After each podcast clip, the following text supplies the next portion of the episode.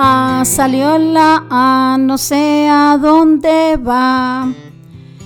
Esta es la señorita A, Luisita. Y con ella escribimos ala. Y también avión. A ver, Luisita, ¿esta qué vocal es? E.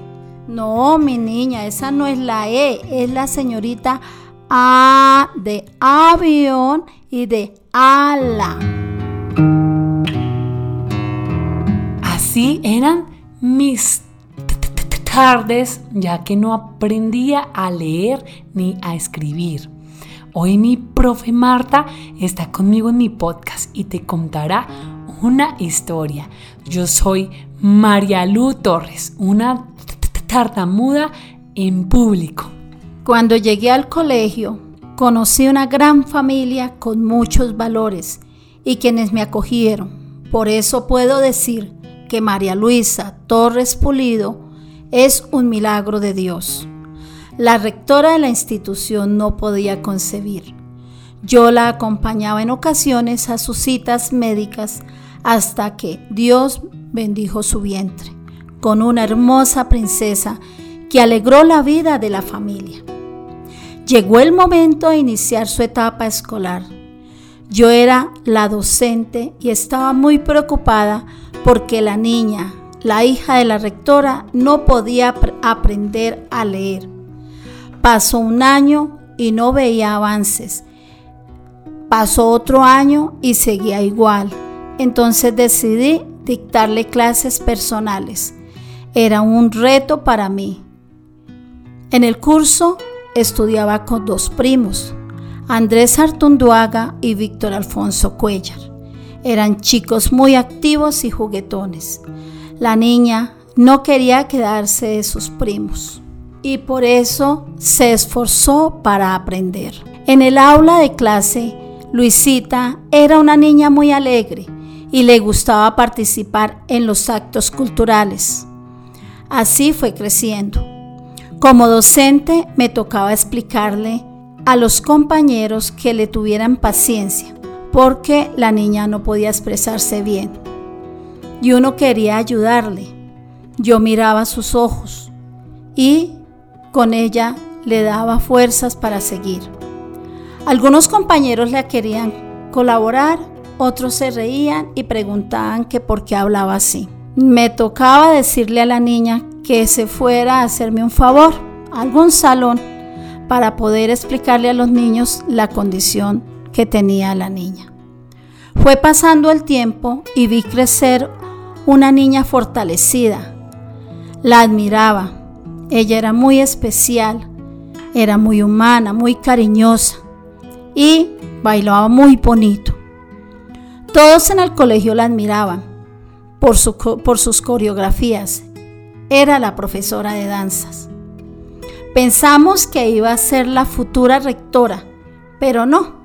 Ella se fue detrás de sus sueños hasta lograr ser una gran oradora. El amor me ha abrazado desde pequeña y ha sido cruzar en mi camino a mi profesora Marta, la cual siempre me entendió y me ayudó. Ella me dejaba terminar la palabra hasta el final y lo más importante, me llenó de mucho amor propio. Recuerdo que me sentaba a su lado y me decía, Vamos, mamita, tú puedes, eres muy inteligente. A ella, gracias por su amor, paciencia y tolerancia, porque a tus enseñanzas me volví una ducha en la comunicación.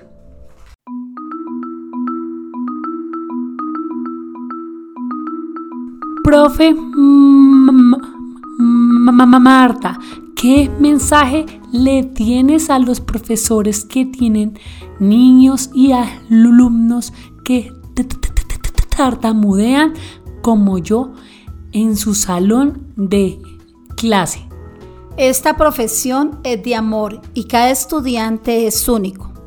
Debemos darle seguridad a las personas con tartamudez Y si no pueden decir la palabra porque se sienten que el aire se les va, hay que mirarlos a los ojos, mostrándole apoyo y paciencia. También se les dice que repitan la frase porque ayuda a que se tengan más confianza y cada vez hablen mejor. Debemos enseñarles el amor propio para que se fortalezcan y superen esta condición. El amor todo lo puede.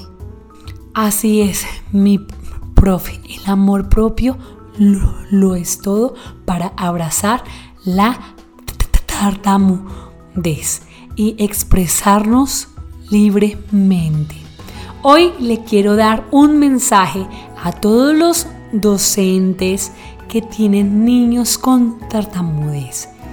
Y es el siguiente, es muy importante que los trates igual que a todos. Claramente les tienes que dar un poco de espera para que ellos se expresen.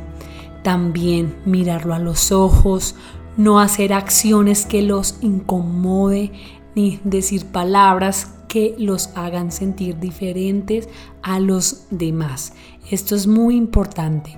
También si no sabes cómo manejar esta situación, háblalo con sus padres y con la fonodióloga que esté el niño. Así juntos pueden generar un mejor ambiente, ya que en, en el colegio es donde más lo hacen sentir a uno pequeño, diferente y, y las burlas es lo que nos afecta el autoestima. Así que muy importante esto. Gracias, gracias por escuchar mi episodio. Te invito a escucharlo también en mi página web www.unatartamudaenpublico.com.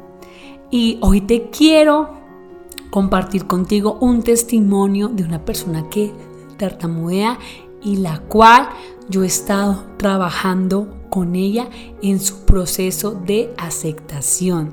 Hola Lu, ¿cómo estás? Imagínate que hoy volví a la presencialidad a la universidad y sentí que llegué a la universidad de una forma muy diferente. No sé, o sea, me siento mejor, me siento mejor, mucho mejor en la universidad. Estoy compartiendo más con mis amigos. Antes no estaba casi. Por ejemplo, ahorita, pues, la verdad me siento súper bien conmigo misma. Hasta hoy me fui sin maquillaje. Bueno, pues con el tapabocas y eso pues no se nota. Pero em, me siento segura de mí misma. Hasta alcancé a participar un poquito más en el salón. Imagínate, nomás te quería contar el proceso que estoy llevando. Gracias, yo soy María Lu, una tartamuda en público.